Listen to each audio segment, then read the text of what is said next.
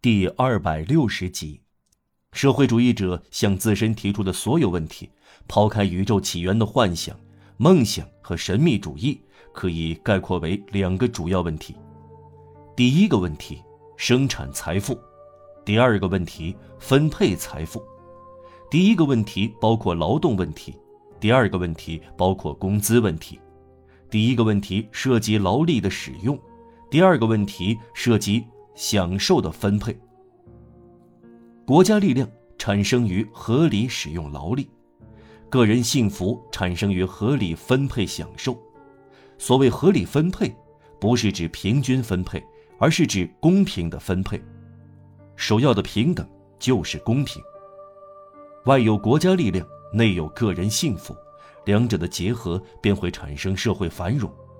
社会繁荣意思是说，个人幸福、公民自由、民族强大。英国解决了这两个问题中的第一个，他出色的创造了财富，他分配的很糟糕。这样只解决一个方面的问题，必然导致两个极端：贫富悬殊。某些人享受到一切。另外一些人就是人民，样样缺乏，特权、例外、垄断、封建制，从劳动本身产生。国家力量建立在个人的贫困上，国家的强盛扎根于个人的痛苦上。这种局面徒有虚名而又危险。所有物质因素拥塞在一起，而没有任何精神因素。这样的强盛结构是糟糕的。共产主义和土地法旨在解决第二个问题，他们搞错了，他们的分配扼杀了生产，平均分配取消了竞争，因此也取消了劳动，这是屠夫的分配方式，宰杀了他分享的东西，因此不能停止在这种所谓的解决方法上，消灭财富不是分配财富。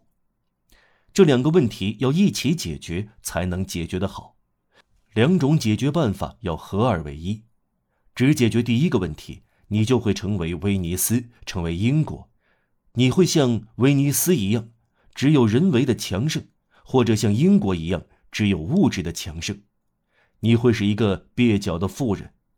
你会像威尼斯一样死于非命，或者像英国要垮台一样陷于破产。世界会让你死掉和破产，因为世界会让只图私利、不能代表人类一种美德或一种思想的东西垮掉和死掉。毋庸置疑，威尼斯、英国这些字眼不是指人民，而是指社会结构，是指高踞于人民头上的寡头势力，而不是民族本身。民族总是得到我们的尊敬和好感。人民的威尼斯会再生，贵族的英国会垮掉，但人民的英国是不朽的。表明这一点，我们再往下说。解决这两个问题：鼓励富人，保护穷人，消灭贫困，结束强者对弱者不合理的剥削，止住半路上的人对到达者不公正的嫉妒，以骨肉之情精确地调整劳动工资。在儿童的成长时期实施免费和义务教育，以科学知识作为成年人的基础，在注意使用手臂的同时发展智力，既让人民强大，又让家庭人人幸福。对所有制要实行民主化，不是加以取消，而是要普遍化，使一切公民毫无例外地成为有产者。这样做比人们想象的更容易。概而言之，要懂得生产财富，又懂得分配。你们要兼有物质的强大和精神的强大，不愧称为法兰西。在走入迷途的某些宗派之外和之上，社会主义的主张就是如此。这就是他在事实中探索，在精神中草拟的见解。出色的努力，神圣的尝试。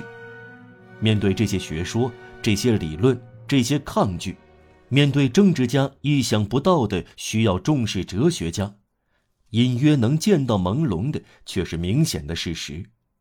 面对要制定新政策，同旧世界保持协调又不太违背革命理想，面对必须利用拉法耶特去捍卫波利涅克这样一种局面，面对预感到暴乱中议会里和街上可见的进步，面对要平衡周围的竞争，相信革命，面对也许难以言表的尽可能忍耐，隐约接受一种最终的更高的权利，面对坚持自身血统的意志、家族观念，真诚的尊重人民。自身的耿直，面对这一切，几乎是路易·菲利普痛苦的忧心忡忡。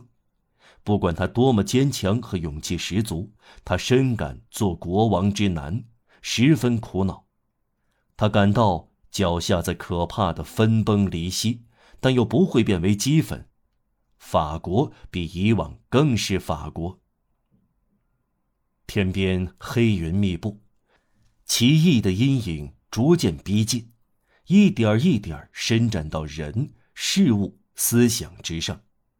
这阴影来自愤怒和各种体系，凡是匆匆的被窒息的东西，又骚动和激昂起来。有时，诡辩与真理相混杂的空气令人非常不舒服。正直人的良心要透一下气。在社会不安中，人心颤抖。仿佛暴风雨临近时的树叶，电压极强，有时随便哪个人走来，即使是一个陌生人，也会闪闪发光。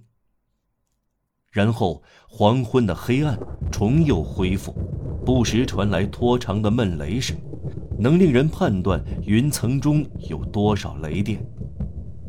七月革命以来，几乎过去了二十个月，一八三二年展示了威胁迫在眉睫的局面。